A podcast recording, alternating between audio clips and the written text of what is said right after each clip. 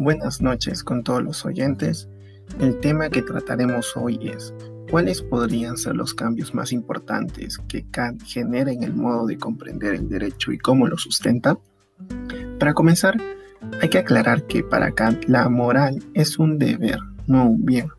Es decir, que el modo a priori de obrar del ser humano es una obligación. Entonces, la moral reside en el motivo de la acción a esto Kant lo llama imperativo categórico. ¿Y qué sería el deber? Es una obligación que proviene de la razón y está incorporada al ser racional.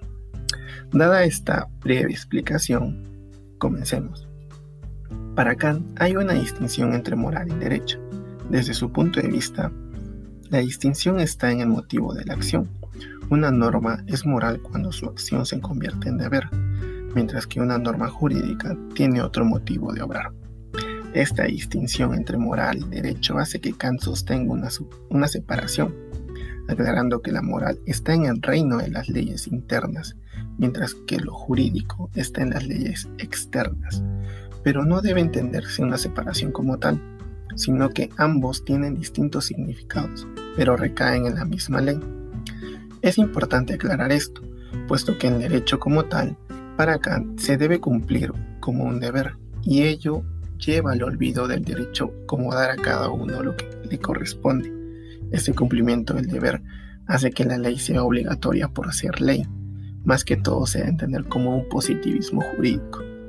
En su libro titulado La metafísica de las costumbres, Kant hace referencia a una metafísica del derecho que es aprender los principios jurídicos de la razón esta razón que es pura sin datos empíricos. Esto nos lleva al derecho como ciencia, que es un conjunto de leyes aptas que son expresadas en una legislación exterior.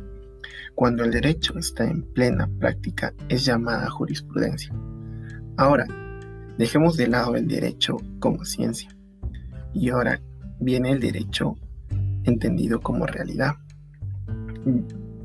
Es formal por su esencia, es decir, no manda lo que debe hacerse, sino cómo debe hacerse. Kant sostiene que el derecho va unida a la coacción sobre aquel que viola la libertad. Es decir, que cuando todo lo que no es conforme al derecho se opone a la libertad según las leyes generales, la coacción se opone al derecho, favoreciendo a la libertad. Por lo tanto, la coacción no es una consecuencia del derecho, sino que está en su definición. En el derecho natural, Kant distingue dos clases de leyes externas. Tenemos a las naturales, cuya vinculación se conoce a priori de la razón, y a las positivas, cuya vinculación requiere de la legislación externa real. También hace una división general de dos clases de derecho. Naturales, está en principios a priori, y positivo que procede de la, voluntad del legislador.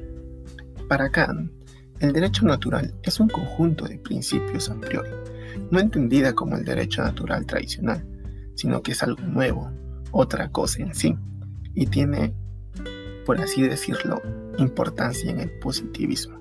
Eso sería todo. Gracias.